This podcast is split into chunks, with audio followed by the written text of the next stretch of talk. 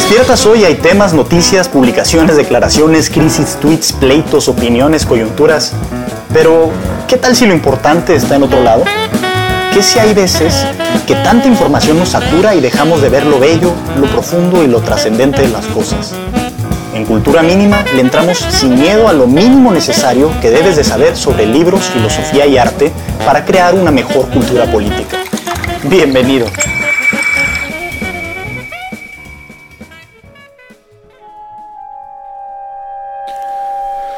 Gracias por esta noche solitaria, por las montañas, por el murmullo del mar y de la oscuridad, ese murmullo que atraviesa mi corazón. Gracias por mi vida, por mi respiración, por vivir esta noche. Doy gracias de todo corazón. Escucha el este y al oeste, escucha. Es el Dios eterno.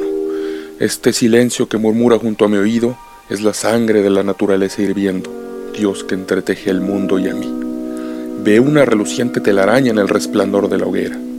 Oigo remar un bote en el puerto. La aurora boreal se desliza por el cielo al norte. Por mi alma inmortal, también doy efusivamente las gracias por ser yo quien está sentado aquí.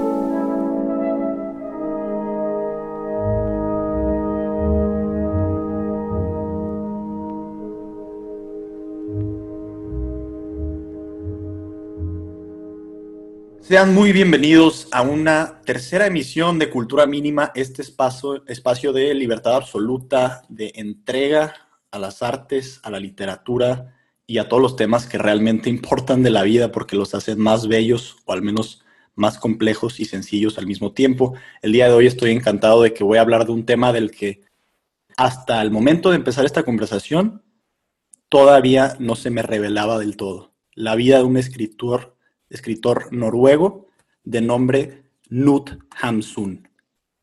¿Quién fregados es él? Pues lo vamos a descubrir el día de hoy. Me acompañan dos personas eh, pues muy elocuentes y además con una amplia lectura de este autor. El primero que ya conocen, el creador y líder de Cultura Mínima, también el, el que trama todos estos eh, vericuetos en los que nos estamos metiendo, José Antonio Terán. ¿Qué tal, Terán? ¿Cómo estás? ¿Qué tal, Benji? Bien. ¿Ustedes qué tal? Pues nada, aquí dándole. Eres el conspirador, eres el que, el que nos metió en este lío y al parecer a ti te metió en este lío alguien más que nos acompaña el día de hoy, eh, que apenas estoy conociendo también, ha sido un gusto, Alfonso Gómez. ¿Qué tal? ¿Cómo estás, Alfonso? ¿Qué tal, Benjamín? Eh, un gusto eh, participar con ustedes y rememorar las viejas charlas de literatura en la facultad con el buen Terán. Perfecto. Déjame introducirte para nuestro auditorio, Alfonso. Eh, tienes un, este, un bagaje cultural aquí muy interesante, la verdad, muy, muy atractivo. Eres estudiante del doctorado en la Universidad de Heidelberg, eh, donde también hiciste tu maestría ¿no? en ciencia política y filosofía. Eh, estudiaste letras modernas alemanas en la UNAM y además hiciste relaciones internacionales en el ITAM.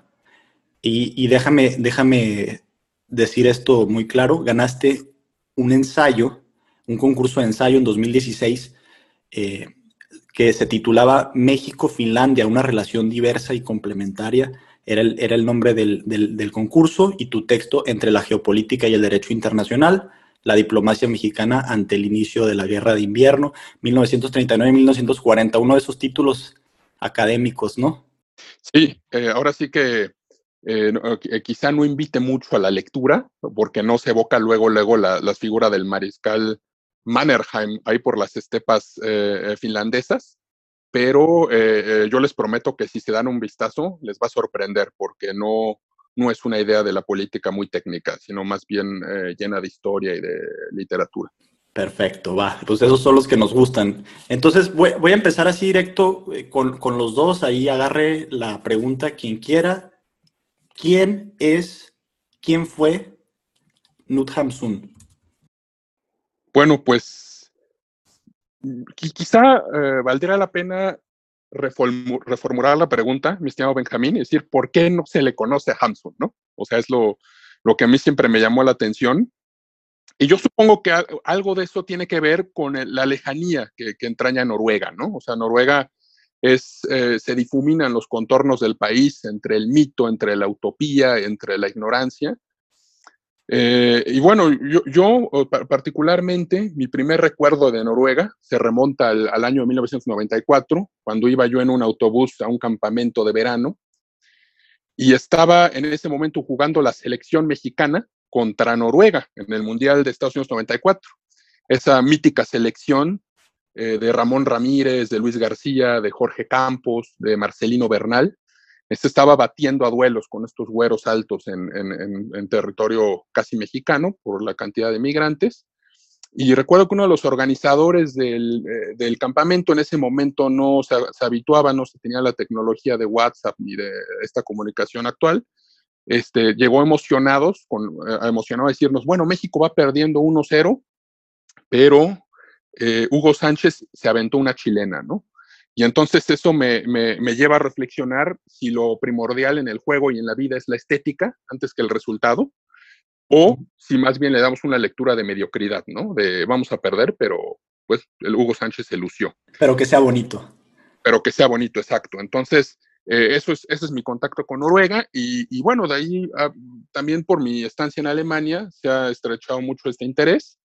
También eh, debo decir que eh, es esta, bueno, hablaba yo de esta parte mítica de, Noruega, se agrupa a los países nórdicos, ¿no? Como donde todo funciona bien, del Estado benefactor, este, las mujeres independientes, todos son este, en comunión con la naturaleza. Eh, hay estas imágenes de niños que nacen en cajas de cartón en Finlandia, nadie se lo roba, no pasa nada, o sea, algo lejano al robachicos, al señor del costal, hasta, hasta nuestro presidente, ¿no? Decía que, eh, que, un sistema de salud como, como los países nórdicos, ¿no? Escandinavos, digo, da lo mismo porque todo es, el, todo es lo mismo en ese imaginario.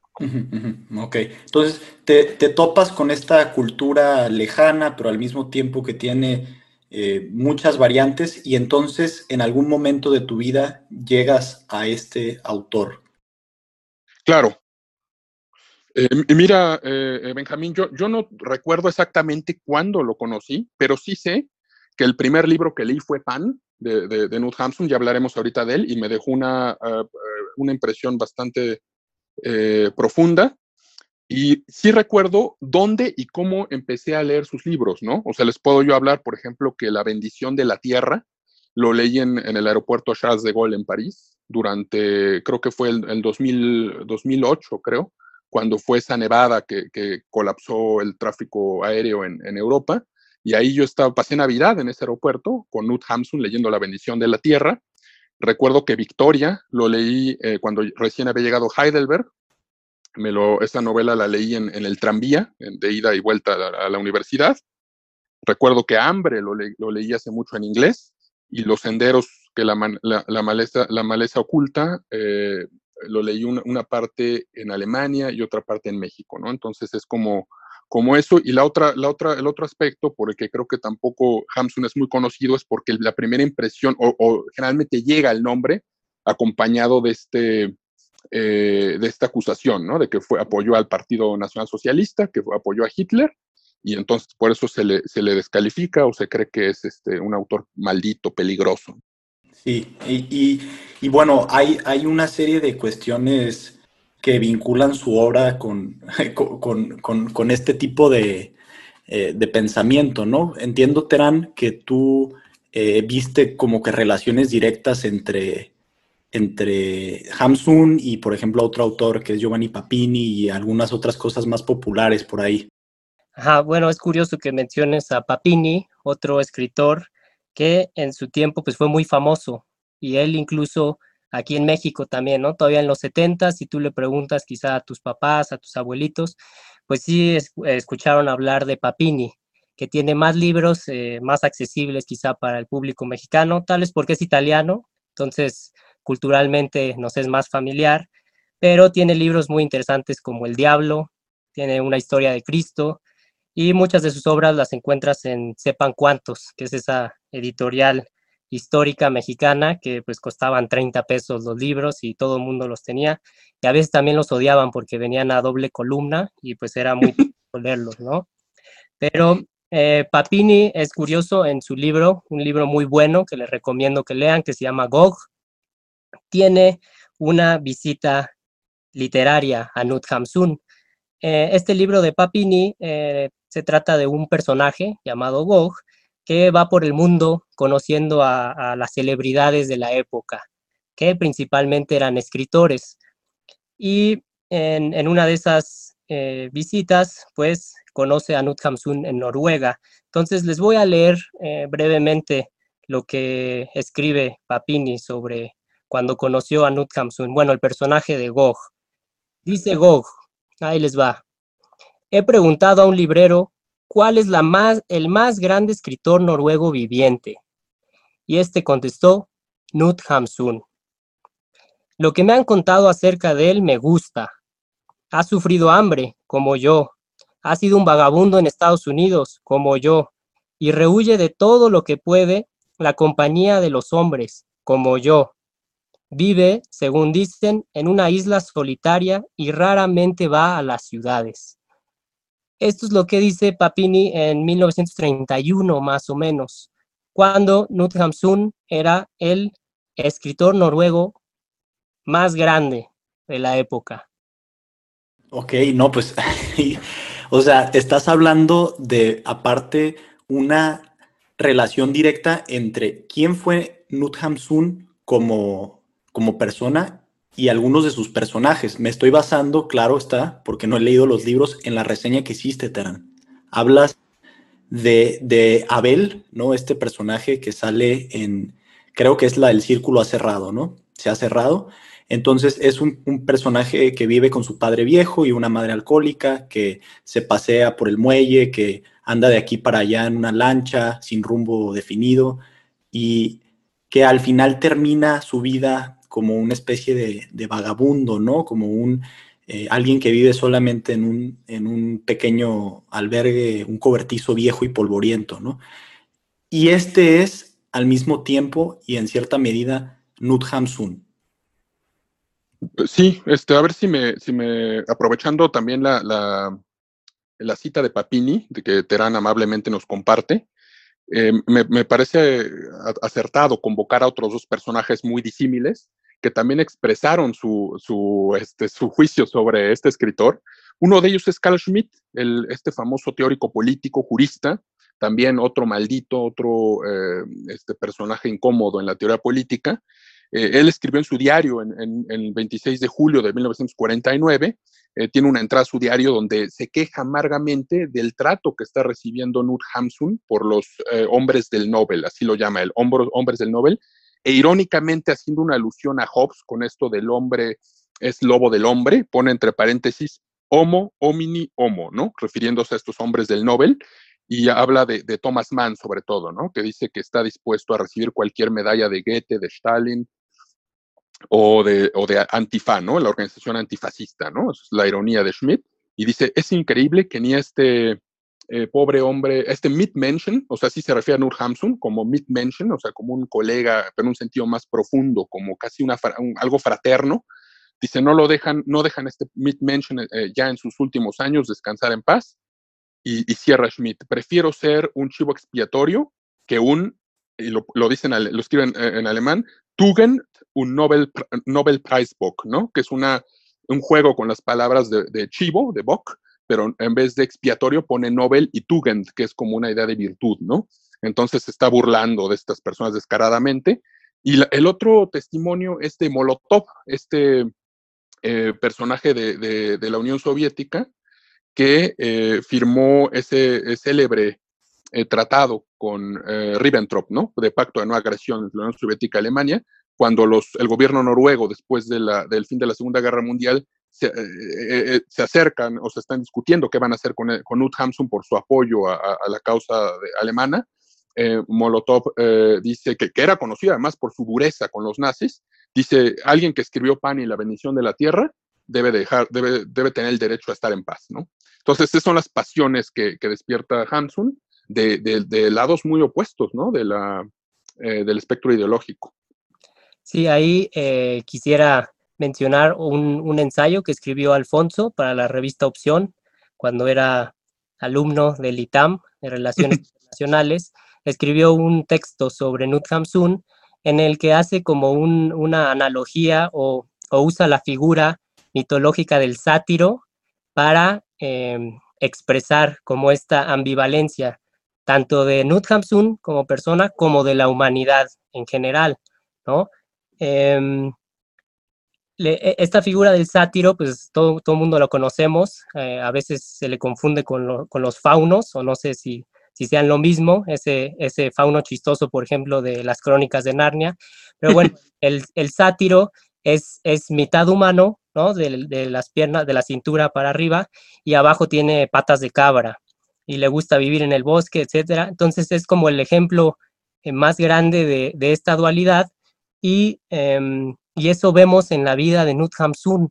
Por un lado, es un escritor, ¿no? Muy famoso, que, que, se le llegó a admirar, y por otro, al final de su vida, pues se le llegó a, declarar loco, él, él, rehuía de la fama, de la celebridad, no le gustaba reunirse con gente y, eh, y creo que, que, su vida eh, ejemplifica como, como algo muy presente en la actualidad, que es eh, una tendencia como a, a, clasificar a las personas o a, desacreditar a, la a, las personas a partir de eh, su opinión o una postura moral o, de una moral de blanco y negro, ¿no?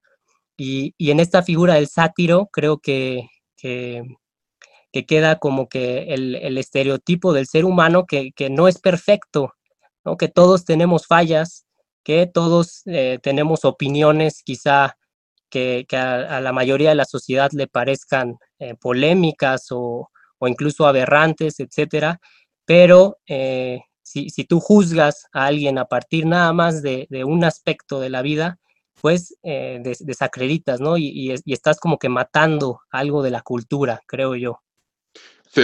Completamente, perdón, te, te, robé la palabra, mi estimado Benjamín, pero estoy completamente de acuerdo con, con lo que dice el buen Terán.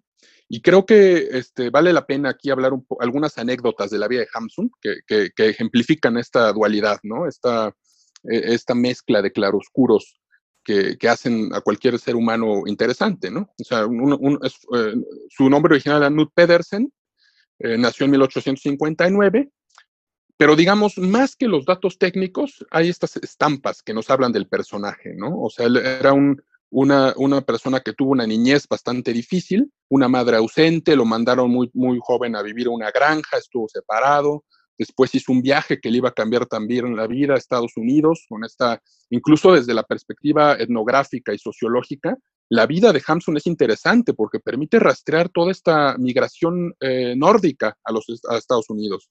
Eh, en Estados Unidos eh, lo ponen a, a, cargar este, como mula en la construcción de tranvías, eh, le, le, da este, tuberculosis, empieza a toser sangre y sin embargo sigue es, escribiendo todo el tiempo eh, está también eh, toda esta parte de la, la, edición de su primer libro, ¿no? A los 18 años eh, publicó su primer libro, apoyado, es un libro que no tiene gran tiraje, hoy se encuentra en, en las subastas, por, lo puede uno encontrar por mucho dinero, pero en su momento pues, realmente pasó desapercibido. Y, y, lo curioso aquí es que lo, los que lo apoyaron para publicar este libro fueron el pastor, la policía rural y el médico del pueblo, ¿no? O sea, fueron, y, ese libro lo vendió entre pescadores, trabajadores eh, de los aleros y secaderos de pescado y en los asistentes a la iglesia, ¿no? Entonces, eso, creo que habla mucho de, de Hamsun como un poco alejado de esto que Terán decía la vez pasada, la cultura para fanfarronear, ¿no? De la literatura para fanfarronear, de la literatura este, como modo de vida, como eh, recibir premios, aplausos, sino simplemente aquí eh, como una comunión con, con, la tarea, algo que parecía que, que Hamsun con, considera eh, sagrado. también están estas impresiones de, de, de, las personas que lo, bueno, en, en este famoso café de, Copenhague, el, el, café Bernini, creo que se llamaba, este Hamsun se quedó en medio de una farra, era además un personaje que despilfarraba mucho dinero, pero ese despilfarro provenía también, dicen muchos de sus biógrafos, de las carencias de su, de su niñez y su juventud, ¿no? Es el que quería siempre mostrar que estaba a la altura y se queda de pronto callado en esa reunión en, en Copenhague y, se da cuenta que la mesera gana, ya él siendo, digamos, un autor medianamente reconocido, eh, que la mesera que los está atendiendo completamente exhausta, no alcanzaría el sueldo jamás que tienen estos escritores. Entonces, inmediatamente sale eh, eh, este espavorido a, parar un cochero y le pide que, busque unas flores, ¿no? Pero le dice, no, no hay flores ahorita verdes, señor Hamsun. Dice, bueno, y, todavía Hamsun le dice, en Tivoli, que es este, este lugar de recreación de los daneses, le dice, ahí sí hay flores, ¿no? Entonces manda por flores, le trae las flores, se las deja a la mesera y se retira con una reverencia, ¿no? Ese era, ese era, era Hamsun. También es el personaje que vio a su esposa, a la segunda Mari Lavik, en el Teatro Nacional de Oslo, en las escaleras, y le dice, eh, Dios mío, niña, qué es usted. Y al día siguiente le manda de forma anónima 26 rosas, ¿no? Porque cumplía 26 años. Pero al mismo tiempo es, el, es este personaje que manda a esa esposa a vivir eh, a otra casa en, Oslo y él se mueve a otro lado para escribir porque, y le decía, tú solo puedes visitarme en tal horas o yo voy a buscarte, ¿no? Y, esta, eh, su segunda esposa describe la, forma de, tocar la puerta de Hamsu muy particular. Decía que le recordaba eh, el granizo eh, con las ventanas, ¿no? también fue un personaje que sufrió un infarto cerebral y, quedó dos horas tirado en medio de la leña, ¿no? Estaba cortando leña y se quedó tirado. Entonces son esos, esos contrastes, ¿no? del personaje. Un romántico, ¿no? En, en, el sentido más amplio de esa palabra, ¿no? Aparte, en una época donde el romanticismo ya no, ya no pintaba, ¿no? Eh, dime, dime un poquito más, eh, de una vez aprovechando que estamos eh, platicando de esto, de su literatura propiamente. O sea, ¿de qué escribe Hamsun? Hamsun lo podremos aproximarnos a los temas desde dos perspectivas. Desde una perspectiva cronológica, que empezamos con su, con su primera novela que fue Hambre, eh, que fue de hecho la que le abrió las puertas del éxito, hasta eh, su último libro publicado, que fue Por Senderos que la Maleza Oculta, que es su ajuste de cuentas con la memoria. Eh, de ahí, en, ese, en ese amplio, o, digamos, estamos hablando de una persona que escribió toda su vida, no importando las, las, las dificultades, y, murió casi a los 90 años, ¿no? Entonces estamos hablando de una producción monumental. En ese, en, ese periodo de, entre hambre, digamos al, inicio con hambre, misterios, son eh, novelas de eh, profundidad psicológica sobre todo, ¿no? En hambre se sigue la historia de un vagabundo que no tiene que comer. Y ahí lo, interesante eh, en hambre, por ejemplo, me viene, me viene a la mente esta escena magistral del, de este hambriento que recorre la ciudad eh, y tiene que empeñar su ropa, ¿no? Entonces regresa con, con este eh, prestamista y le dice, yo lo único que quiero es el lápiz que dejé olvidado, ¿no? Porque no tengo dinero para pagar eso, pero vengo por ese lápiz. Y usted no sabe este pedazo de lápiz, lo que significa y la capacidad que me permite de crear nuevos mundos, ¿no? Entonces es ese, es ese personaje, digamos, del primer Hamsun, de, de, hambre, de misterios, de, y ahí también en ese ya ahorita quisiera que Teranos hablara un poco de Kafka o de Dostoyevsky, porque ahí se notan también un cierto diálogo con estos otros escritores, eh, esta profundidad psicológica. Eh, además, ahí está, ya se empieza ahí a, dibujar su aversión a la ciudad, ¿no? Al entorno urbano, ¿no? O sea, y su idealización del campo. Luego estaríamos hablando quizá de, esta serie de ensayos que escribió de la vida espiritual en América, que condensan su, sus experiencias en Estados Unidos. Hamsun hizo dos estancias en Estados Unidos, eh, siempre buscando ganarse la vida, trabajando de lo que fuera, y queda completamente, quedó completamente decepcionado de Estados Unidos, ¿no? No solo, además hay que recordar que a, esta, Hamsun le toca también eh, el movimiento anarquista en Chicago, ¿no? De finales del 19. Entonces, eh, Hamsun se va, no solo decepcionado por la dureza de la ciudad, sino también por la integración y la, más bien la segregación racial estadounidense, ¿no? Hay, una, hay un testimonio de Hamsun protestando con la causa anarquista, portando en el ojal un, listón negro, ¿no? Señal de huelga. Eh, y, de esa época vienen estos ensayos de, la vida espiritual en América. Y luego, digamos, pasamos a una, a una etapa sí ya más bucólica, donde se ensalza la, tradición del campo, eh, donde se podrían incluir eh, novelas como Pan o La bendición de la tierra, también está esta trilogía de, Iván Careno, este filósofo que se, que se va superando, que se va, eh, eh, es abandonado por, eh, por, por, su esposa, por sus amigos, pero él se mantiene fiel a la idea de crear un hombre nuevo, ¿no? un hombre que se supere la voluntad de, vivir. Hay ecos ahí de Nietzsche, hay ecos de August Strindberg, este otro escritor sueco. también, digamos, a, Hamsun lo, lo, lo, impacta mucho el psicoanálisis, ¿no? Que empieza también en esa época. Y ya, digamos, la tercera etapa es la de, eh, la de libros ya de la, de la, eh, de la causa, este, viene esa parte como de, ya, ya decayendo, ¿no? Del círculo se ha cerrado, que ahorita nos hablará Terán un poco de eso y el último que es este que les hablaba, ¿no? De su, donde relata su estancia en la psiquiatría, en el, en el psiquiatra, donde lo mandaron este, a, propósito de, por, haber apoyado la causa, eh, digamos, esta es una, una, una, beta cronológica. Y nada más rápido, antes de darle la, la palabra a Terán, eh, si quisiera empezar a dibujar la otra beta, que quizá habría que dar otros comentarios, que es la obra de Hamsun desde, desde los temas que toca, ¿no? O sea, el debate entre la ilustración y el romanticismo, la técnica y la naturaleza, el desprecio por la vida eh, urbana, la idea de, la comunidad nórdica como una agrupación espiritual, el, drama del individuo, ¿no? Está todo eso, pero eh, bueno, digamos, de, de forma muy sucinta sería eso lo que diría Benjamín.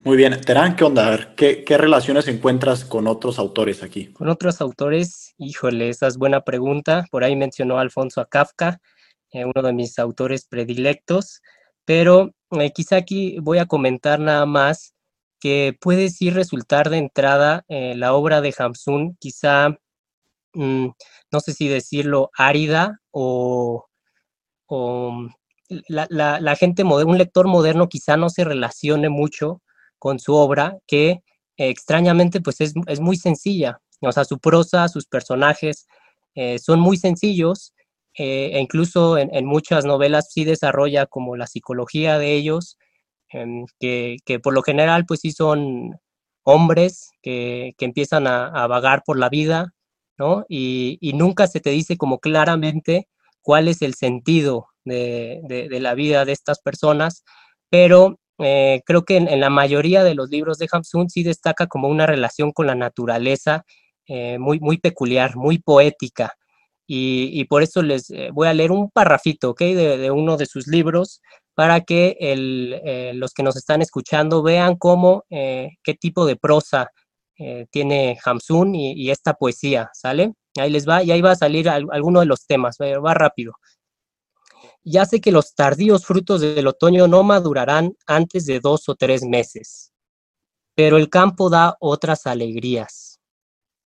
En primavera y en verano, los frutos no son aún más que flores, pero hay campánulas azules y tréboles puntiagudos, bosques frondosos donde el viento no penetra, olor de árboles, calma.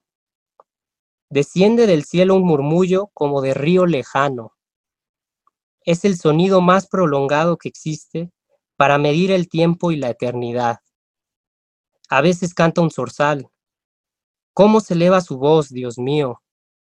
Al llegar a lo alto del agudo, lo hace de pronto un quiebro en su melodía, tan claro y tan puro que parece tallado en diamante. Eh, aquí vemos que desde la primera línea dice, el otoño todavía falta para que nos dé frutos. Es decir, el campo todavía no nos va a alimentar, no va a cumplir con nuestras necesidades básicas, ¿no? Eh, eh, esa idea como muy moderna que tenemos de, de, la naturaleza, que está como para servirnos nada más, ¿sí? Nos alimenta, etcétera, pero no hay otro tipo de relación.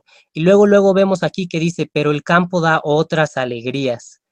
Y se dedica a describir de manera poética que, que, otra vez a un, a un lector moderno le puede sonar incluso, no sé si como cursi o, o extravagante o, esos pasajes quizás se los salte, ¿no? El lector dice, a ver, ¿dónde está la acción? Eh, a, mí me parece sensacional esa relación de un, hombre que se le describe como, como algo parco, algo reservado, que era famoso en, su época, que como ya nos narró eh, Alfonso, pues no tenía problemas económicos, pero que tiene una relación con, con la naturaleza de este nivel, y, eso creo que es algo destacable de, de Knut Hamsun, que está a principios del siglo XX, en el que eh, existe esta idea del progreso, ¿no? Que el, progreso es, eh, no se detiene y la, vida moderna ya eh, nos facilita muchas cosas y quizá lo que dice Knut Hamsun con sus novelas, con sus personajes, es que algo se está perdiendo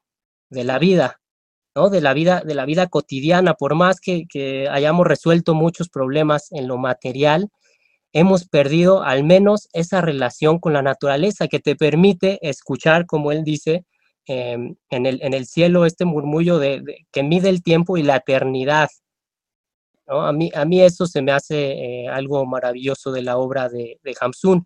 Y quizá creo que aquí podemos entrar eh, a esta idea, ya sea tú, Benjamín, o Alfonso, quien quiera comentar, eh, de la modernidad, ¿no? ¿Qué pasa con la vida hoy en día y, qué hace que, por ejemplo, alguien como Hamsun, pues ya no resulte de interés? Es, es justamente el tema al que quería entrarle yo, porque todo lo que ya comentaron de la obra de Hamsun, pues nos abre una panorámica bastante, bastante amplia de qué intereses tenía, qué, qué forma o qué, qué, concepción tenía sobre la vida.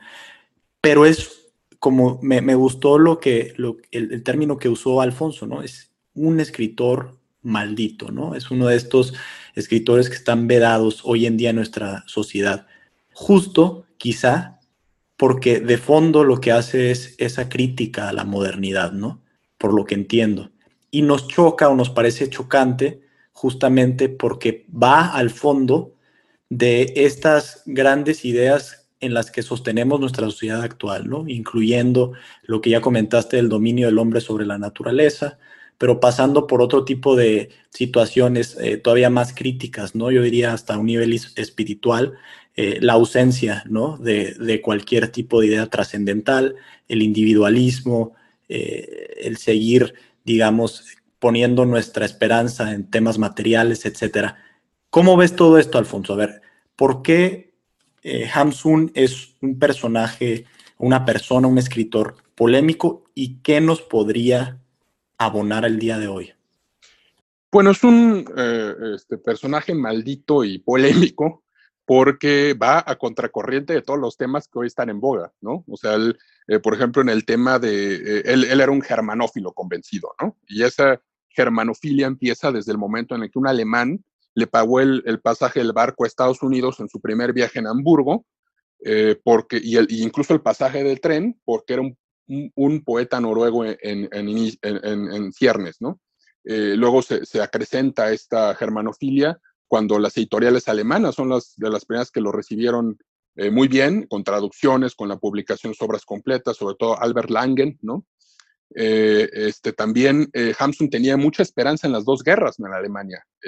Eh, eh, generalmente cuando se, se, intenta descalificar eh, la, los desvaríos de los personajes por, y se les cataloga como locos o trastornados, eh, pasó con Ezra Pound, ahorita en unos minutos entraremos a ese aspecto, pero sí vale la pena adelantar en el caso de Hamsun que no era para nada loco, sino que era un personaje con una idea del realismo político muy certera, ¿no? O sea, él, él sabía que Noruega históricamente estaba a merced de, de, Reino Unido, a merced de Suecia, eh, este, tenía una gran costa atlántica que defender, y eso eh, parece que, que las esperanzas de Hamsun se, se, se, fincan en esa alianza germánica como defensa, ¿no? Pero, digamos, es una, una idea de, de una comunidad eh, nórdica germánica muy distinta a la Unión Europea, pero hay una idea también ahí de integración, digamos, por un lado.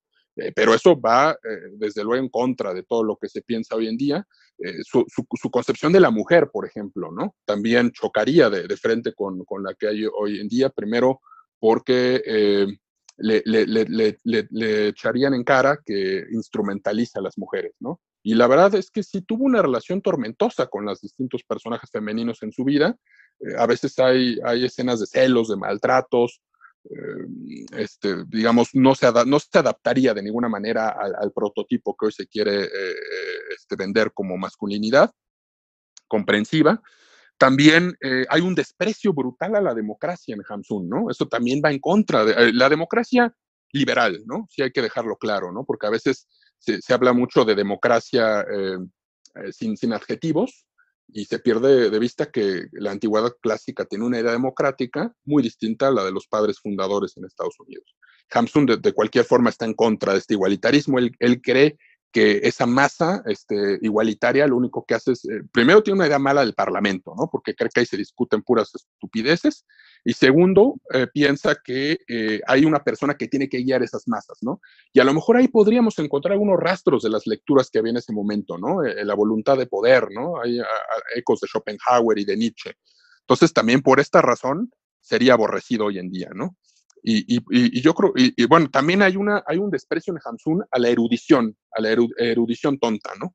Y ahí me, me, gustaría eh, recuperar una, una, cita de Ramón Gómez de la Serna, este gran escritor español de, las, de, este, de, eh, de los aforismos, que en un ensayo sobre Goya escribió, uno de los obstáculos tradicionales del mundo son los burros biliosos con ademán de sabios, siendo los seres que menos valen en la vida. Entonces, en, en, en, Hamsun hay un desprecio por, por estos eh, eruditos, porque le causaron muchos problemas, ¿no? Desde de sus inicios, hay que recordar que él lo despreciaron en los círculos de Copenhague, el círculos literarios, por, su, su eh, por carecer de formación eh, universitaria. No hay que olvidar que se trata de un personaje que con apenas 262 días de educación llegó a, a, este, a ganar un premio Nobel, ¿no? Entonces, carece de esa formación universitaria y eh, eh, luego en los círculos se lo hacen muy difícil, los periódicos tanto daneses como noruegos, y finalmente, pues la puntilla es el psiquiatra, ¿no? Que lo, lo, lo cuando ya lo, acusan de estar loco por apoyar al, a, a, Alemania, que ahí habría que hacer una diferencia, ¿no? lo que es apoyar a Hitler, que es apoyar el nacionalsocialismo, que es apoyar el antisemitismo. En el caso de Hamsun particularmente, y lo irónico, es que lo tachan de traidor a la patria, ¿no? O sea, no quedó bien ni con liberales, ni con nacionalistas, ni con socialistas. Y, la puntilla viene con este eh, psiquiatra que lo analiza y se deja seducir por la política, le, le hacen presión a la ciencia médica supuestamente neutral para presentarlo como loco, ¿no? Y entonces ahí corrobora eh, Hamsun todos sus prejuicios sobre, la, eh, sobre estos eruditos, ¿no? Eh, ya sé que, este, bueno, ibas a decir algo, Terán, por favor, porque quiero, ahorita, después de que digas eso, quiero leer nada más rápido algo sobre lo que es lo Hamsun de este psiquiatra, pero te doy la palabra. Ok, híjole, a ver si no se, se pierde la conversación tu cita, el, el, momento para hacerla, pero eh, quería destacar dos cosas entonces. Eh, la obra de Hamsun eh, es algo inaccesible para un lector moderno en dos aspectos. Uno, en, las historias que narra, quizá estos temas que vimos de la naturaleza, que contrastan con eh, la vida moderna. Y por otro lado, esto que dice Alfonso de la desacreditación que se hizo de su persona. Y el mecanismo en ese entonces, en, los 40 y, y en el pasado lo vimos mucho, era el de declarar a alguien loco. Es decir, si alguien está opinando algo que, eh, que, va en contra de lo que tú crees, pues es fácil desacreditarlo diciendo que está loco. Y eso se hizo con eh, Nut Hamsun.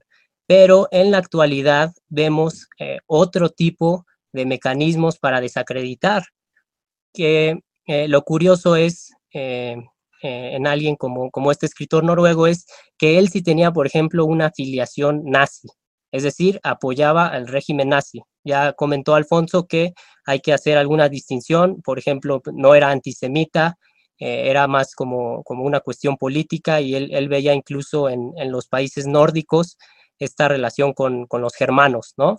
Pero bueno, él sí era eh, de cierta manera un nazi.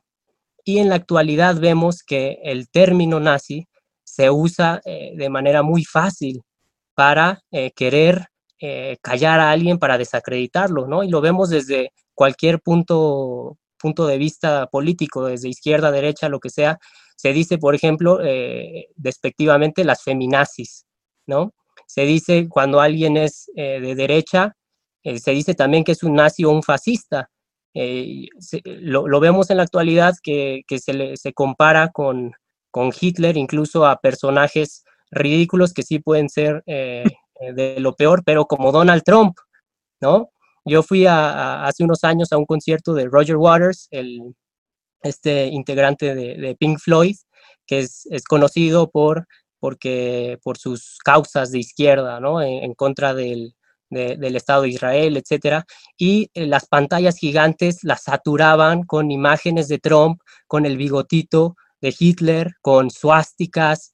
Eh, eh, eso creo que es, es, algo que podemos ahorita ah, comentar porque es algo de, de, actualidad, ¿no? Distinguir entre em, el, el, término nazi y la historia de, del nazismo y crímenes contra la humanidad, crímenes reales y tendencias políticas que no tienen nada que ver y que hacen que el, el uso de los términos pues pierda su, su sentido, su valor, ¿no? Es un ejemplo clarísimo. Yo también estuve en el concierto Y no, o sea, se ve con toda claridad que él ya hace tiempo que perdió eh, justamente, ¿no? Ese, ese criterio de estar siendo alguien que se opone a, cosas reales y simplemente hizo una marca de, de, lo antisistema, ¿no? Que también es algo que vende bastante hoy en día, ¿no? Todo, todo lo que parezca o huela algo en contra del sistema eh, tiene muchísima aceptación y genera millones de dólares, ¿no? Eh, Alfonso, ¿quieres agregar algo sobre esto que estamos comentando? Sí, yo creo que es, eh, digamos, ya que, cultura mínima también tiene que ver eh, con la política, pues es un tema bastante interesante, ¿no? Entonces sí, ya yo creo que es momento de entrar con el pretexto de Hamsun a la idea de lo políticamente correcto y a esta cuestión de, la, de, lo intelectual y la política, ¿no? Entonces yo, yo tomo el balón, ese centro que me manda eh, Terán desde el otro lado de la banda, lo bajo con el pecho y quisiera primero hacer una clarificación. Eh, porque en efecto, ¿no? Hoy se utiliza nazi para todo, ¿no? O neoliberal o conservador, ¿no? O, de izquierda incluso, ¿no? Social, es un socialista, ¿no? Pero no se, no, se, no se perciben los matices. Y algo que podría parecer, digamos, en una situación comunicativa de cuando se está peleando una persona en un alto este, con otro y le grita eres tal y tal, pues a lo mejor tiene un, un, contexto, un contexto particular donde tiene sentido hablar de esas cosas. Pero ya en, en ámbitos universitarios es donde ya, ya parece alarmante, irritante esta incapacidad de, encontrar los matices, ¿no? Entonces, eh, cuando hablamos de, de, de, Hamsun, es importante sí dejar en claro que no estamos hablando de personajes como Alfred Rosenberg, ¿no? El gran teórico del, del, de la idea de, folk eh, y de eh, Bluetooth Boden, ¿no? De, la idea esta racial aria de los nacionalsocialistas, que, digamos, su, su libro es casi un panfleto. luego están también en, en, en, toda esa cubeta de escritores malditos, Generalmente se ponen a, personajes tan disímiles como el japonés Yukio Mishima, el, alemán Ernst Junger, el rumano Mirza Eliade, y, o, incluso a, a, Ezra Pound, ¿no? Al estadounidense Ezra Pound. Ahora, eh, eh, así visto de lejos, pues parecería que sí son lo mismo, ¿no? Pero precisamente una idea de esta cápsula o de esta charla es un poco poner, eh, dar otras pinceladas al paisaje que, que empiecen a quedar las cosas más claras. A ver, eh, hay personajes como Gottfried Benn, un poeta alemán también de esa época, que escribía eh, poesía que para los nazis era degenerada, ¿no? O sea, una eh, poesía degenerada y sin embargo él apoyó al nacionalsocialismo con dos artículos, el, el, nuevo hombre y este, incluso hay uno sobre Marinetti, ¿no? Hablando más del fascismo. él parece que veía en, en, Hitler y en el nacionalsocialismo una idea de, de, terminar con ese nihilismo que, que Ben eh, recibe de Nietzsche, ¿no? De Nietzsche empieza sus lecturas y diagnostica un nihilismo y ve en ese nacionalsocialismo una salida. Pero luego está Ernst Junger, por ejemplo, ¿no? El, el, el escritor militarista eh, que, desde el inicio tuvo serias dudas sobre el nacionalsocialismo. Incluso caricaturiza a Hitler en uno de sus eh, textos como Kniebolo, ¿no? Así lo llama y lo pone como un tirano. Incluso eh, Hitler, y cuando llegaban los jerarcas del partido, Hitler siempre dijo, con Junger no se meta, ¿no? A pesar de sus antipatías personales. Era militarista, pero no era nazi, ¿no? Hay un francés como Céline, que escribió unos textos antisemitas que se llaman Bagatelas para una masacre, y al mismo tiempo regaló eh, escenas crudas de la guerra en un viaje al fin de la noche, o escribió un texto, su tesis doctoral, de hecho, de Celine, es sobre un médico húngaro que descubrió eh, el, horror de la falta de higiene en los hospitales de inicios de siglo, eh, que provocaba que murieran muchas mujeres en el parto, ¿no? Entonces son personajes disímiles, y ya vemos que si nos vamos acercando, pues ya empiezan a, a, saldar, a, saltar las diferencias. cuando se habla de, cuando se dice que es un nazi o es un fascista, pues también habría que ver que, o sea, cuál es la diferencia entre Franco, ¿no? Entre el régimen de, este, la Guardia de San Miguel en Rumanía. Eh, digamos, hay muchos este, matices. Eso por un lado. Ahora, sí quisiera yo ser muy puntual en un aspecto. Eh, Hamsun no era un antisemita. Hamsun incluso eh, salvó vidas de, judíos en, en, esas épocas negras, como las garras del lobo, así lo llama él en sus memorias, y prestó su ayuda. Y, lo que me parece también muy curioso es su encuentro con Hitler, ¿no? O sea, a propósito, ya, ligando, ya ligándolo con esto de los intelectuales y el poder, este, parece que, que Hamsun veía en Hitler un instrumento para desarrollar una idea germánica. Y Hitler este, realmente había disfrutado los libros de Hamsun, pero nunca se este, dejó eh, impresionar o que se metieran en sus ideas geopolíticas. Y el encuentro que sucede entre ellos es muy curioso porque eh, Hamsun ya era un, señor de casi 90 años y, Hitler estaba en mal momento porque los resultados 1942, los resultados de la guerra no le estaban saliendo como quería y, va un traductor, ¿no? Que más o menos eh, empieza como hasta cambio, o sea, Hamsun empieza a hablar y, el punto de Hamsun principal era que eh, Hitler había este, puesto a un comisionado en Noruega. Noruega hay que recordar que, cuando los nazis invadieron eh, Noruega, pusieron el trato que le dieron a Noruega fue de protectorado, digamos, ¿no? Y para eso denominaron un comisionado que se llama Joseph Terboven, nacido en Essen, y eh, eh, Hamsun se quejaba del trato que le estaba dando a, los, este, a los noruegos, ¿no? Entonces, esa es su, principal molestia con Hitler.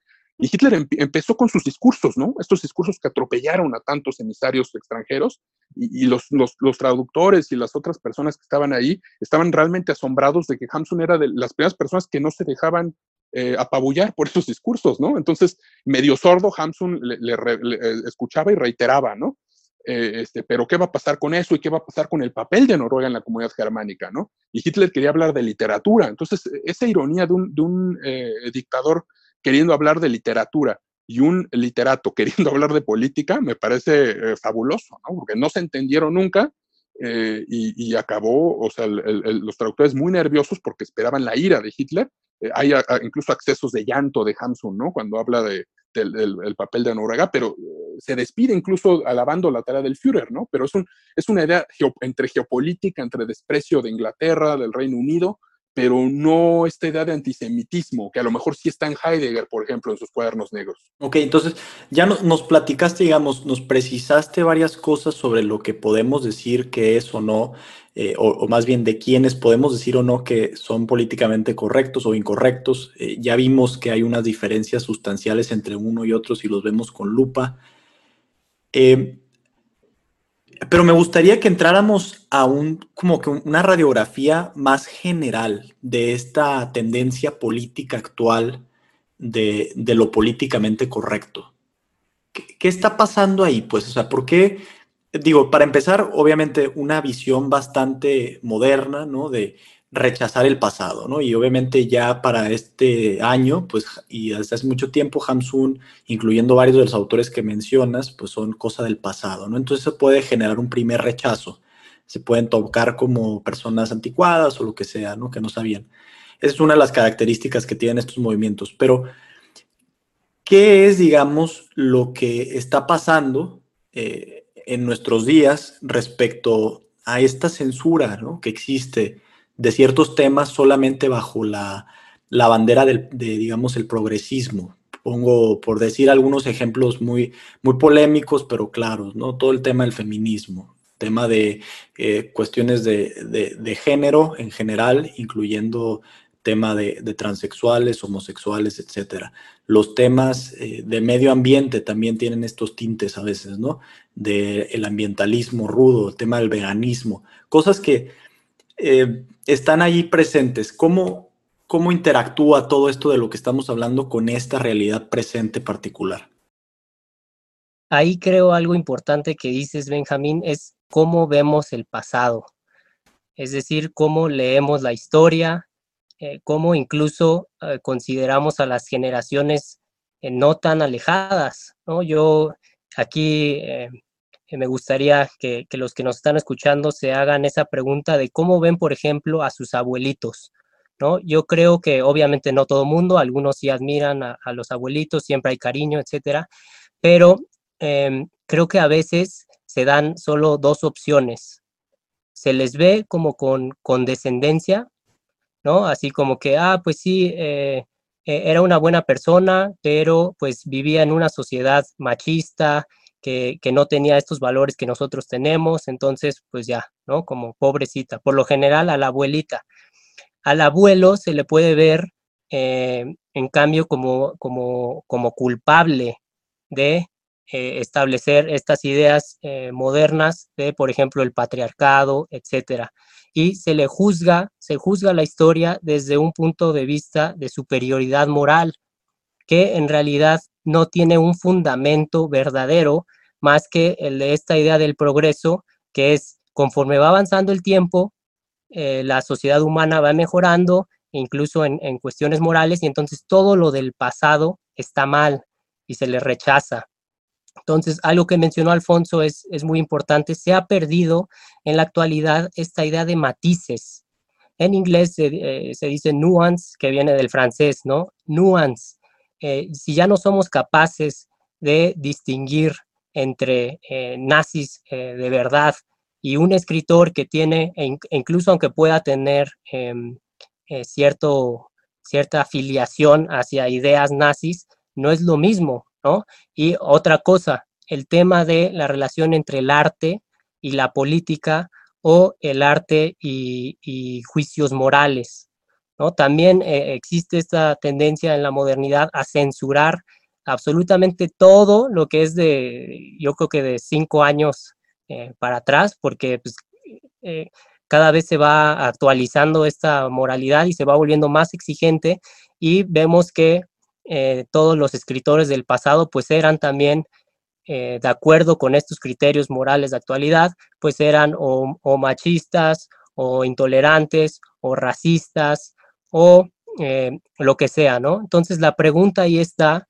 y, la hago para los que nos están escuchando, ¿qué criterios deben regir a la hora de decidir si una obra de arte pues vale la pena o no? Yo creo que el arte pues se debe de medir eh, a partir del criterio de belleza, ¿no? Obviamente también hay implicaciones morales, pero esas implicaciones morales eh, a veces es muy fácil detectarlo y, si metemos mucho esto de ideología, siento que la, visión se enturbia y ya no podemos eh, distinguir cosas, ¿no? Pero, por ejemplo, algo que mencioné en el primer texto, en la primera reseña sobre la novela Sumisión, esta diferencia entre pornografía y erotismo, por ejemplo. Sí debe de haber un criterio moral, y, pero ese es, eh, es fácil de determinar cuando se trata de pornografía y cuando de erotismo. Lo que vemos en la actualidad es que sí existe ya como una especie de, inquisición de la sociedad que desacredita eh, cualquier idea política o, moral o lo que sea que no vaya de acuerdo con estos estándares de la actualidad. Entonces creo que están ahí estas dos preguntas, eh, la relación entre el arte y, la moral y cómo vemos el pasado. Y yo creo que en la actualidad eh, hay una ignorancia histórica tremenda, ¿no? Que, pues genera esto, genera censura y genera reacciones que no posibilitan el diálogo, sino simplemente una cerrazón. Todo esto que hemos hablado también me lleva a mí a pensar y, me gustaría ver que, cómo ve esta situación Alfonso, porque no me termina de, engranar, que es cómo hacer compatible eh, esta visión romántica en, las novelas de Hamsun, esta visión campirana incluso, por lo que entiendo, con esta visión del Estado, eh, que parece ser eh, un, Estado fuerte, fortalecido, eh, un Estado hasta cierto punto, por como lo plantea, pues agresivo, ¿no? También. Eh, ¿cómo, hacemos compatibles estas dos cosas, Alfonso? Bueno, yo creo que el, error sería tomar las novelas de, de, Hamsun como un programa político, ¿no? Yo creo que ahí, ahí, ahí habría una equivocación porque si bien el personaje Hamsun pues, está en nuestros contrastes de los que hemos venido hablando, eh, la verdad es que las obras, pues algunas fueron escritas incluso desde antes de, los movimientos nacionalsocialistas o fascistas, ¿no? Entonces, eh, sí hay un desprecio por, por ciertas cosas eh, que se muestran en los personajes, pero a, mí me parece que Hamsun, su objetivo principal es que el lenguaje transmita poesía, ¿no?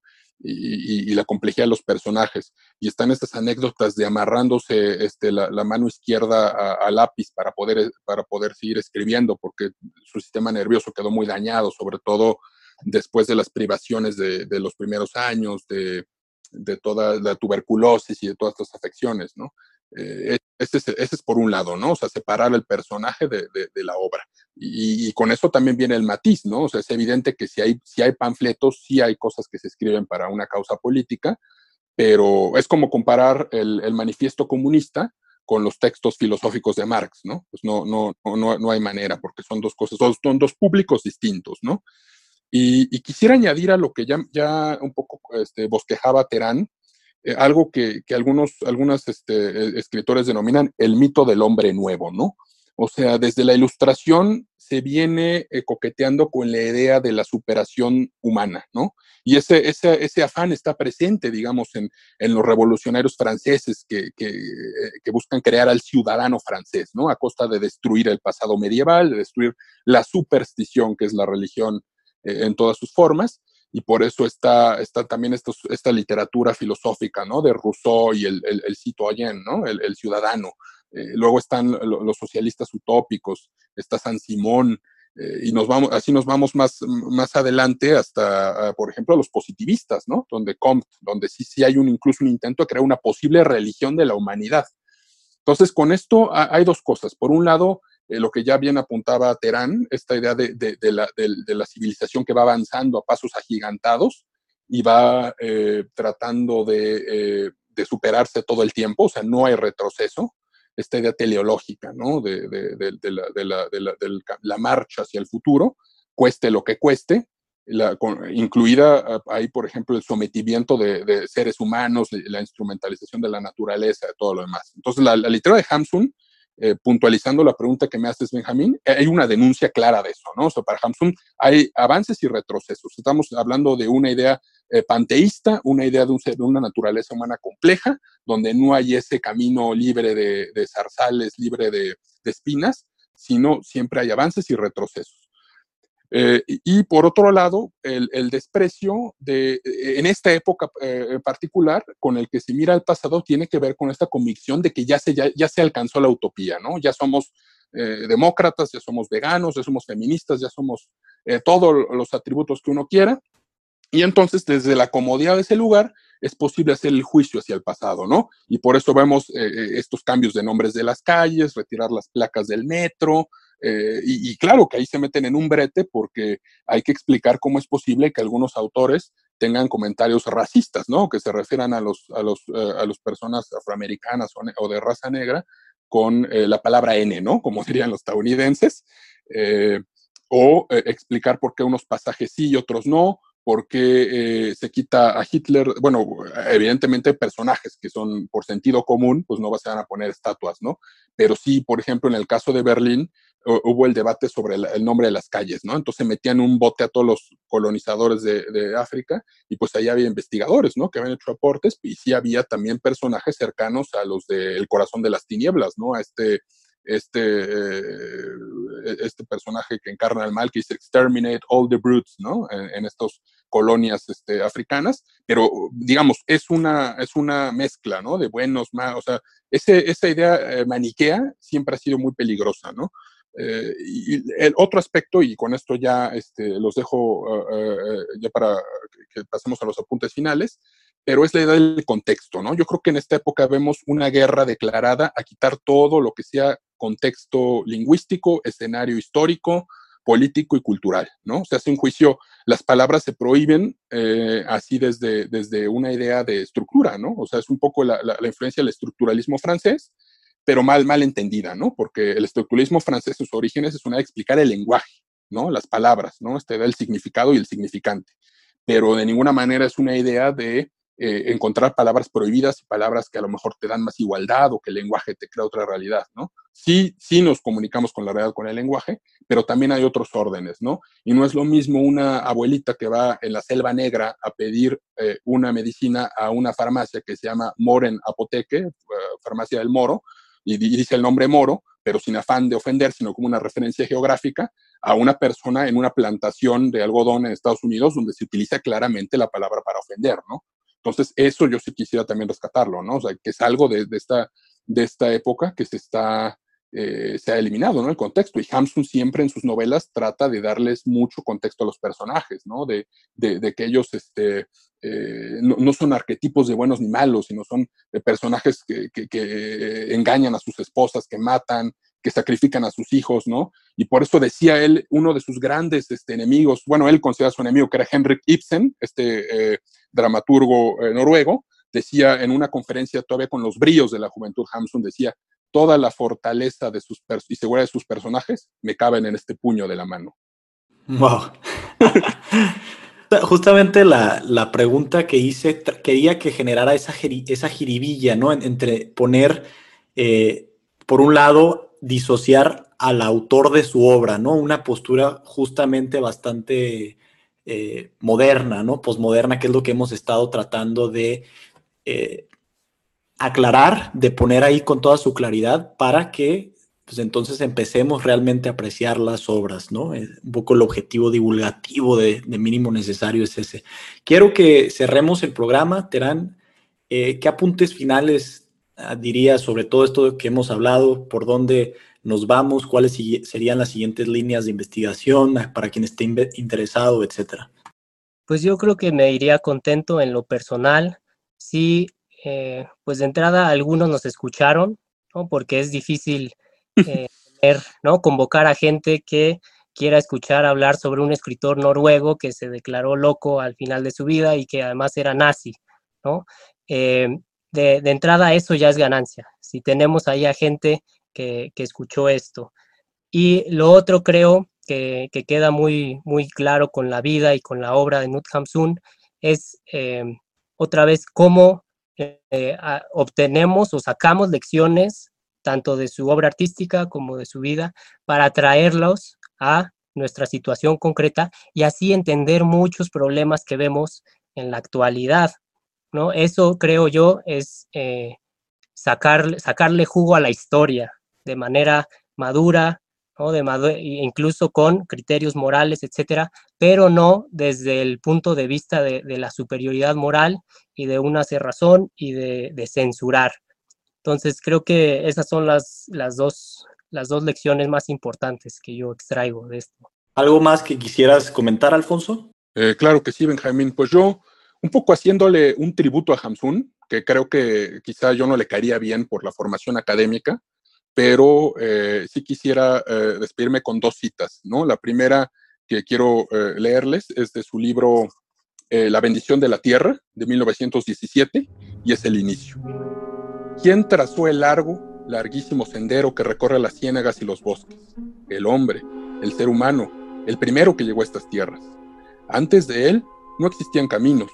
Los animales de los páramos y las marismas pasaron después sobre estas tenues huellas, ahondándolas, más adelante algún que otro lapón que se desplazaba de montaña en montaña vigilando sus renos siguió el rastro. Así se formó la senda a través de esta extensa tierra sin dueño, la tierra de nadie.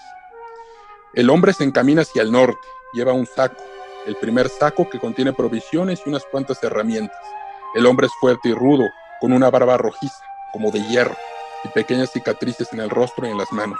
Sufrió esas heridas trabajando, tal vez en la guerra Quizás acababa de salir del presidio y quiere ocultarse. ¿Acaso se trata de un filósofo en busca de paz? De cualquier, de cualquier modo, aquí está, un ser humano en medio de la inmensa soledad. Y ahora, a manera de, cierre, uno de sus, eh, eh, de las memorias de Hamsun, después de, haber salido de, la clínica donde lo mandaron, tras haber lo declarado traidor a la patria, no hay que olvidarlo, es un traidor a la patria noruega. Eh, eh Hamsun creía que el fiscal que lo había entregado a este psiquiatra era, eh, que era el profesor Langfeld, eh, había entregado un poeta divino a un psiquiatra. Y, y Hamsun escribe, alguien tendría que haberle contado que para mí la psicología no era un universo completamente desconocido, que yo a través de una larga vida de escritor he creado cientos de personajes, los he creado en cuerpo y alma, les he dado vida como si de seres vivos se tratara. He creado su mente y sus matices, sus sueños y sus actos. Usted nunca me pidió a mí esa información. Me entregó, digamos, a una anónima institución y un profesor sin información sobre mi persona. Cierto que llegó armado con sus libros escolares y obras eruditas que había memorizado, y por supuesto, sobre los que se ha examinado. Pero existe algo más que todo eso. Si el fiscal general era un ignorante en la materia, el profesor debería haberme rechazado inmediatamente debería haber tenido la vergüenza de presentarse aquí con su conocimiento profesional sobre el tema. El asunto estaba totalmente fuera de su alcance. Wow. Y eso lo dice un, loco, ¿no? Comillas. wow, no, increíble las dos, las dos últimas citas. Pues con eso los dejamos en esta emisión de mínimo necesario. Sé que quizá en algunos momentos parece que fue demasiado, sobre todo aquí eh, Alfonso nos, nos dio bastantes eh, flores, por decirlo de alguna manera, con variantes internacionales, históricas, literarias, etcétera. Lo bueno del podcast es que pues, siempre puedes poner pausa y volverlo a escuchar y es mucho más sencillo de, de, de, saberlo. Yo me despido nuevamente. Muchísimas gracias por acompañarnos en esta emisión. Eh, primero me despido de, ti, Luis Alfonso. Muchas gracias. Gracias, Benjamín. Gracias, Terán, por todo. Eh, encantado de charlar con ustedes. Y Terán, muchísimas gracias otra vez por armarte esta plática. Pues sí, aquí andamos, ¿no? Intentando llevarle un poco de cultura a la gente. Un placer, Alfonso, como siempre. Benjamín, y que les vaya bien. Sigan leyendo, ¿no? Aprovechen el confinamiento. Pues, ¿qué, ¿qué, nos queda de otra? Yo, por ejemplo, me encanta jugar fútbol y pues no he podido hacerlo, llevo como dos meses y medio, pero pues, ¿qué podemos hacer? Recurrir a la literatura, ¿no? Perfecto. Muy bien. Hasta luego. Bye. Nos vemos.